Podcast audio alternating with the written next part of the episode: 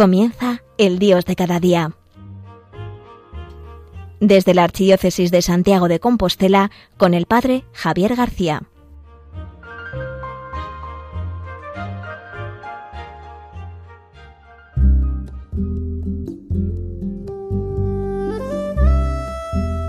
Queridos oyentes de Radio María, un martes más en el Dios de cada día, hablando el Padre Javier García desde Santiago de Compostela. Estoy muy contento porque estamos en el tiempo de Pascua, que es un tiempo muy especial, el más especial para los cristianos. Estos 50 días de fiesta, de celebración, estos 50 días en los cuales celebramos este eco que el domingo de resurrección anunció a toda la tierra la resurrección de Jesús y 50 días vivimos de este eco. Yo no sé si os habéis parado en algún momento o lo habéis pensado, pero hay una cosa que me encanta en Pascua, que es siempre revisar los pasajes de resurrección, esos últimos capítulos de los Evangelios. Cuando vemos los pasajes de resurrección, enseguida comprobamos que Jesús no se aparece a la gente que ha sido más fiel o que ha estado hasta el final al pie de la cruz o aquellos que han sabido eh, mantenerse firmes, que no, que nos han doblegado. Vemos cómo Jesús en ningún momento se aparece a María su madre, o sea, los evangelios no nos lo narran, aunque San Ignacio de Loyola nos invite en los ejercicios a realizar la primera contemplación de la resurrección, contemplar el encuentro de Jesús con su madre María. Pero verdaderamente en los evangelios no se nos habla de eso no se nos habla de que Jesús se haya encontrado con su madre, la Virgen María. Tampoco se nos dice que Jesús haya tenido un encuentro especial, una parte especial con Juan, que fue ese discípulo amado, que estuvo hasta el final al pie de la cruz, el único de entre los doce discípulos que tuvo la capacidad de estar con él hasta el final, que no claudicó. Sin embargo, vemos que aparecen encuentros de Jesús con gente que no se lo merece. Es más, con gente que ha sido infiel, con gente que ha claudicado, con gente que está dejando la fe, con gente que está desesperanzada, con gente que está hundida, con gente que está perdiendo la poca fe que tenía. A esos es a los que se va a aparecer Jesús resucitado. Por eso es muy llamativo contemplar cómo los evangelios nos narran el encuentro de Jesús con los doce apóstoles, pero en especial con uno de ellos, con Tomás que era el discípulo que le costaba creer. Oemos también el encuentro de Jesús, cómo va Jesús al encuentro de aquellos que están dejando Jerusalén, la comunidad, la iglesia, como son los dos de Maús, que después de haberlo dejado todo, entristecidos vuelven a su casa, a su hogar. Y Jesús va a su encuentro de estos dos que huyen de la iglesia, que se escapan, que vuelven a Maús. O contemplamos también cómo Jesús tiene un encuentro muy especial en el cual reafirman el amor con tres preguntas a Pedro, que lo, lo había negado tres veces. Por lo tanto, no sé si lo habíais pensado alguna vez, pero en todos estos pasajes la nota dominante es que Jesús se aparece a aquellos que no se lo merecen. En el fondo se aparece a aquellos que más lo necesitan. Esto es tremendo nosotros muchas veces nos hemos acercado a Dios esperando merecerlo. Es más, nos hemos acercado a Dios diciéndole todo lo que habíamos hecho por Él, o todo lo que habíamos ganado por Él, lo que habíamos logrado, en todo lo que nos habíamos vencido, mostrándole nuestros méritos. Sin embargo, Jesús resucitado no se siente atraído por los méritos de los buenos, sino que se siente atraído por el arrepentimiento de los fracasados. Se siente atraído por Pedro, que se encuentra arrepentido, se siente atraído por Tomás, que le falla la fe, está fracasado, se siente atraído por los dos de Maús, Cleofás y el otro compañero, que se encontraban ya desencantados, desesperanzados. Esos son los que atraen a Cristo resucitado. Por eso hoy te pregunto, querido oyente Radio María, ¿Te sientes necesitado de Dios? ¿Te sientes necesitado? Porque si te sientes necesitado, la buena noticia es que Cristo resucitado desea salir a tu encuentro. Si te sientes pobre, arrepentido, miserable, si sientes que te falla la fe, que te falta el amor, que has fallado a la caridad, que te sientes sin esperanza, que te sientes desubicado, que te sientes fracasado, hundido, triste o perdido, Cristo resucitado desea salir a tu encuentro. Se cumple aquello que Jesús había dicho en el Evangelio. No necesitan médicos los sanos, sino los enfermos. Y si ya durante su vida Jesús fue al encuentro de los enfermos, de aquellos leprosos, de aquellos paralíticos, de aquellos ciegos, de aquellos que estaban despreciados por la sociedad de su tiempo, que estaban tachados de pecadores públicos. Si Jesús lo hizo durante su vida, ahora como resucitado también lo hace. Va al encuentro de aquellos que más le necesitan. Esto es impresionante. Es impresionante. Por eso hoy esta pregunta tiene que fluir, esta pregunta tiene que llegar a nuestro interior. ¿Te sientes necesitado de Jesús? Si te sientes necesitado, Cristo resucitado es para ti. Si no sientes ninguna necesidad, seguramente Cristo resucitado vendrá a ti, pero pasará desapercibido. Me gusta pensar que la iglesia no es la comunidad de los perfectos ni de los mejores, que la iglesia ni siquiera es la comunidad de los que más valen ni de los convertidos, sino que la Iglesia es la comunidad de todos aquellos que nos sentimos necesitados de Dios. Esta es la clave, aquellos que estamos necesitados de Dios. Si estás necesitado de Dios, la Iglesia es tu lugar, que es a donde vuelven los dos de Maús, después de dejar Jerusalén, habían tardado horas caminando hacia Maús y regresan corriendo ya de noche hacia Jerusalén, porque no pueden reprimir la necesidad de encontrarse con la iglesia. Pues la iglesia es esto. La iglesia es la comunidad de aquellos que estamos necesitados de Dios. Si estás necesitado de Dios, la iglesia es tu sitio. Si estás necesitado de Dios, Cristo resucitado es para ti, es para ti. Hoy os invito a descubrir esta verdad, que es una verdad grande, fuerte, que debe inundar nuestra vida. Por eso, así como en vida la gente se acercaba a Jesús, pidiéndole, gritándole, Hijo de David, ten compasión de mí. Hoy te invito a que también le pidas, Jesús, Hijo de David, te necesito. Necesito que vengas a mi vida. Necesito que te hagas presente en mi vida. Necesito encontrarme contigo. ¿Qué necesidad tenemos de encontrarnos con Cristo resucitado? El Papa Francisco insistía mucho, sobre todo al comienzo de su pontificado, que tenemos que renovar nuestro encuentro con Jesús. A Jesús no se le encuentra una vez y ya está, sino que tenemos que renovar constantemente ese encuentro con Él. Y hoy es un día propicio para que renueves este encuentro. Te invito a hacerlo. Vamos a escuchar una canción. Este canto es muy bello. Le tengo mucho cariño. El autor es Pablo Pons y se encuentra en el disco del Via Crucis de Jacuna en la última estación. Se llama Soy libre, después de encontrar a Cristo muerto y resucitado por amor a nosotros. Escúchalo con atención y te invito sobre todo a que lo escuches en clave de oración.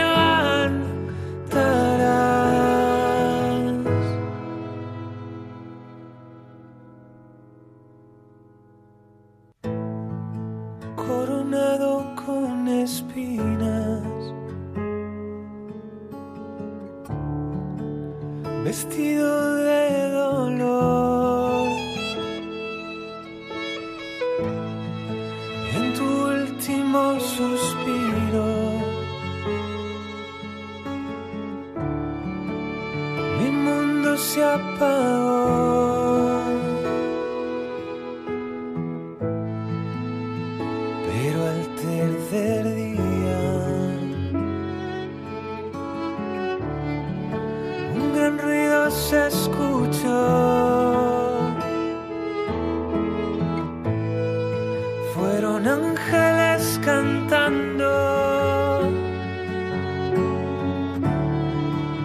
Jesús resucitó.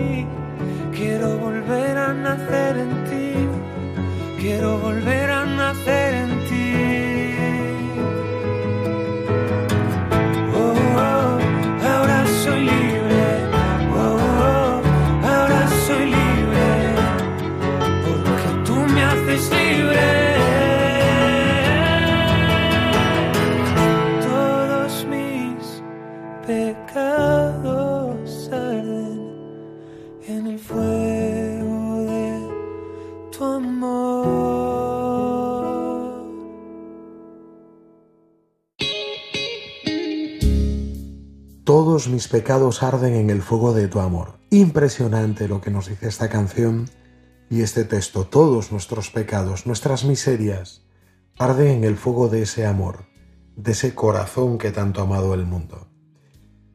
Aquí el padre Javier García hablando desde Santiago de Compostela en el Dios de cada día, en nuestra querida radio, en la radio de la Virgen. Hoy os estoy comentando los pasajes de resurrección y os decía en el primer tramo, antes de esta canción, que Jesús se aparece a aquellos que más lo necesitan. No se aparece a los perfectos, a los más fieles, a los que han estado hasta el final al pie de la cruz, sino que se aparece a aquellos que más necesidad tienen de él. ¿Y por qué se aparece Jesús? Pues mira, especialmente se aparece para fortalecernos. Sí, para fortalecernos. Hay tres cosas que en los pasajes de resurrección nos muestran que Jesús fortalece especialmente. La primera es Jesús ha venido para fortalecer nuestra fe. Sí. ¿Por qué nuestra fe? Piensa a lo mejor en tu día a día cómo tu fe va vacilando poco a poco. El ambiente que te rodea, los pocos creyentes que encuentras a tu alrededor, el tener comunidades débiles, parroquias envejecidas. Da la sensación a veces que en el trabajo o en el ambiente, en la universidad donde nos movemos, somos casi los únicos o de los pocos que tenemos fe. En nuestras parroquias da la sensación que solo nos falta cerrar la puerta porque somos de los últimos que ya nadie volverá a habitarlas. Vemos que el secularismo crece a pasos agigantados. Vemos que en este mundo falta fe, que los criterios de la fe ya no rigen nuestras leyes o nuestras normas éticas, morales. ¿Cómo falta la fe? Y en este mundo sin fe, Jesús viene a fortalecer tu fe. ¿Por qué viene a fortalecer nuestra fe? Piensa por un momento en el pasaje de Tomás, de ese discípulo, uno de los apóstoles, uno de los doce. Se nos cuenta en el Evangelio estando los discípulos reunidos, Jesús se aparece y les dice, paz a vosotros. Y en ese momento faltaba Tomás. Cuando Tomás llega y se encuentra con el resto del grupo, todos le dicen, Tomás, no te lo vas a creer. Hemos visto a Jesús, está vivo, ha resucitado. Y Tomás tiene la osadía de decirles, no me lo creo. Yo hasta que meta mi mano en su costado, mi dedo en sus llagas, yo no voy a creer. Yo no creeré.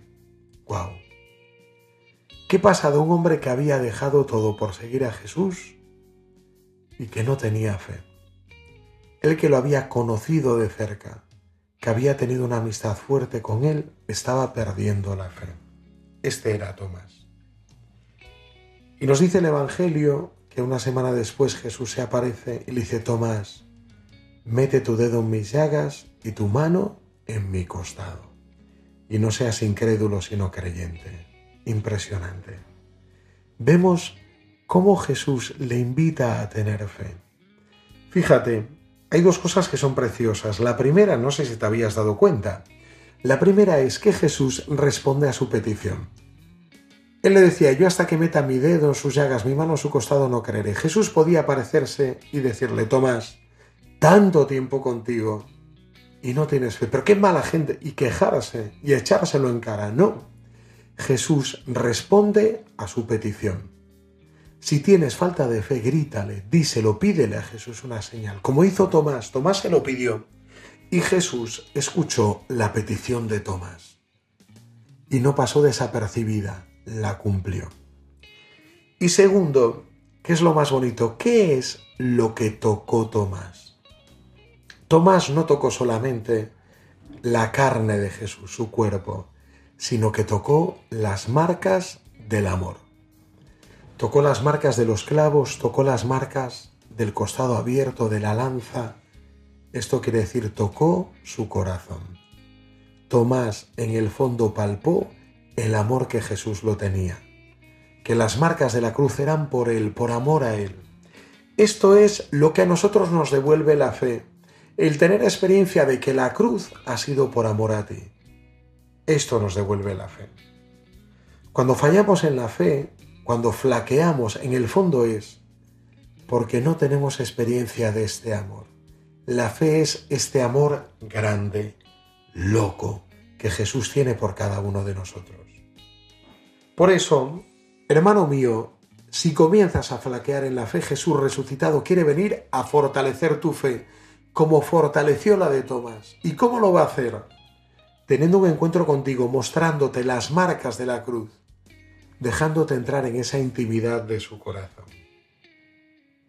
Lo segundo, además de fortalecer tu fe, Jesús resucitado viene a fortalecer la esperanza de sus discípulos. Piensa en el pasaje de los dos de Maús. Los dos de Maús, después de haber dejado a Jesús, después de haberle seguido, después de haber puesto sus esperanzas en él, se marchan desencantados. Fíjate, toda la iglesia queda en Jerusalén, la iglesia naciente, María, Pedro y los apóstoles, y ellos dos se van para su casa, abandonan la iglesia, comienzan un camino de retorno y en este camino de retorno los dos se van desanimando, Cleofás y su compañero, el uno al otro. Y Jesús va a su encuentro. ¡Guau! ¡Qué pasada! O sea, no somos nosotros los que vamos al encuentro de Jesús, Jesús viene a nuestro encuentro. Jesús viene a fortalecer nuestra esperanza. Y lo hace además de una forma preciosa. No van a buscar ellos y les dice, oye, volved a Jerusalén, ¿qué hacéis camino de casa? Mala gente, pero vosotros, ¿no? No, sino que Jesús se pone a su altura. Se hacen en contradizo. Y les dice, ¿de qué habláis por el camino? Se interesa por ellos, por su situación, por lo que viven. Jesús desea escucharnos. ¿De qué habláis por el camino? Qué bonitos son las preguntas de Jesús. Jesús nos pregunta, ¿cómo estás? ¿De qué hablas por el camino? El Evangelio de Juan, no sé si os habéis dado cuenta alguna vez, pero el Evangelio de Juan, la primera vez que habla Jesús en Juan 1, a partir del versículo 30, es una pregunta también. La primera vez que abre la boca Jesús en el Evangelio es para preguntarle a Juan y Andrés, ¿qué buscáis? Y a ellos también se les aparece con una pregunta, ¿de qué habláis por el camino? Jesús se interesa por nosotros. Y no solamente les pregunta, les escucha y le cuentan, no saben lo que ha sucedido en Jerusalén estos días. No, contadme. Y le cuentan. Y al contarle, le dicen, nosotros esperábamos que Él fuera el Mesías, el libertador de Israel. Nosotros esperábamos. Esta frase denota el desencanto, la desesperanza, el vivir hundidos, el que ya no hay solución. Piensa cuántas veces nosotros se lo decimos a Jesús, ese yo esperaba. ¿Cuántas veces nosotros hemos puesto nuestros anhelos y nuestros deseos como si fueran voluntad de Dios? Yo esperaba que Jesús me solucionara esto. Yo esperaba que Jesús me buscara alguien con quien compartir mi vida y aquí estoy soltero. Yo esperaba que Jesús me descubriera la vocación. Yo esperaba que Jesús me diera una vida plena. Yo esperaba, yo esperaba, yo... ¿Qué esperas? ¿Qué esperas? ¿En qué cosas vas poniendo tu corazón que son expectativas tuyas y no son expectativas de Jesús? Porque cuando estas expectativas se caen, viene el desencanto, la desesperanza, como los dos de. Se hunden en la miseria. Porque ellos habían puesto el corazón en sus expectativas, no en las expectativas de Jesús. Y le cuentan sus expectativas. Nosotros esperábamos. Hoy a lo mejor es un día propicio para que le cuentes a Jesús cuáles son tus expectativas que no se cumplen y dejar que Él te explique las escrituras. Porque fíjate, Jesús no ha venido solo a escuchar, sino que ha venido también a interpretar, a hacerte entender. Dejar que Jesús te explique las escrituras, te explique lo que tenía que suceder, que tenía que morir, que tenía que ir a la cruz, pero no te has dado cuenta ¿No te has dado cuenta que esto que has vivido, esta enfermedad que has vivido, ha sido para tu bien? ¿No te has dado cuenta que esta situación en la que estás metido te ayuda a ser más humilde? Pero no te has dado cuenta que el no haberte concedido esto te ha hecho una persona más sencilla de. No te has dado cuenta. Y Jesús nos dice eso. Deja que hoy te explique las escrituras, porque cuando Jesús nos explica las escrituras, nos devuelve la esperanza al corazón devuelve nuestra esperanza, su esperanza. Pues Jesús aparece para eso, para fortalecernos, como os decía, primero en la fe, como al apóstol Tomás. Segundo, para fortalecer nuestra esperanza, como los dos de Maús, que estaban desesperanzados, desencantados, humillados. Y en tercer lugar, Jesús se aparece para fortalecer nuestro amor. Sí, nuestro amor. Piensa en Juan 21, en el último capítulo del Evangelio de Juan. Jesús va al encuentro de Pedro.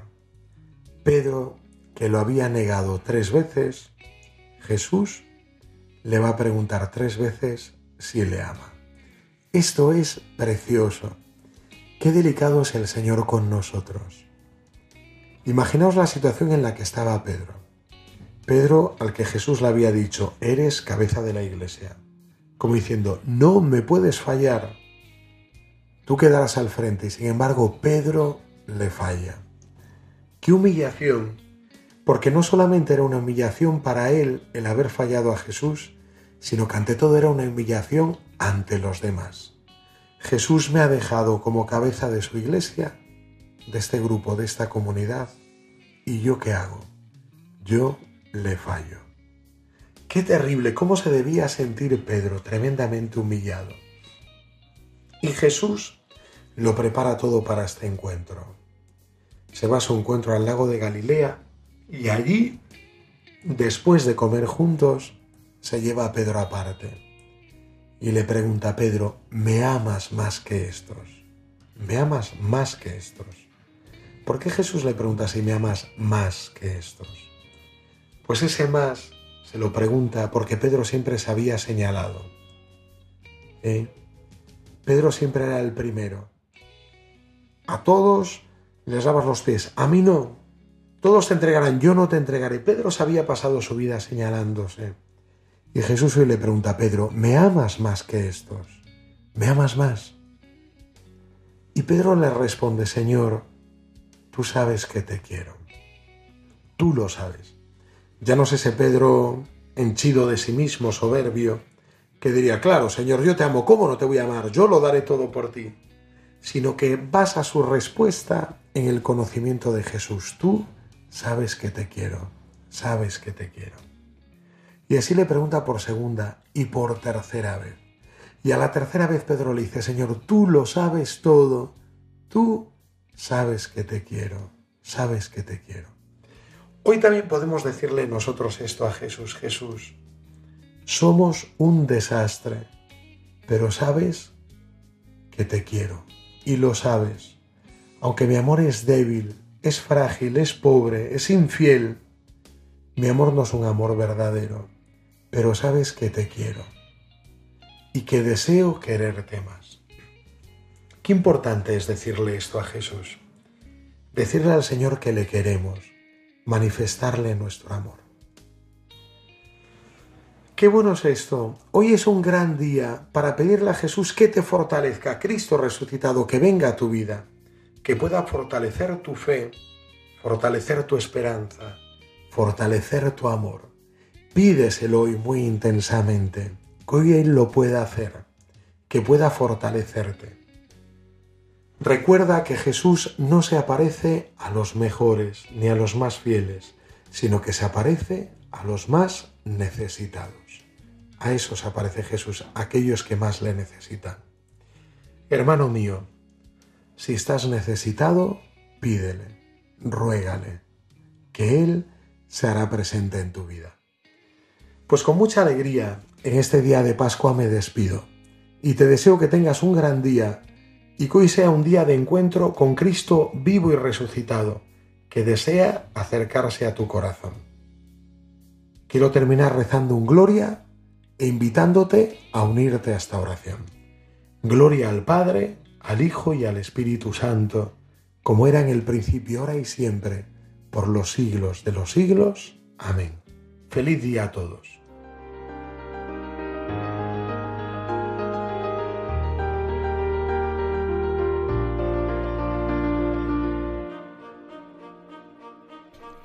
Han escuchado El Dios de cada día desde la Archidiócesis de Santiago de Compostela con el Padre Javier García.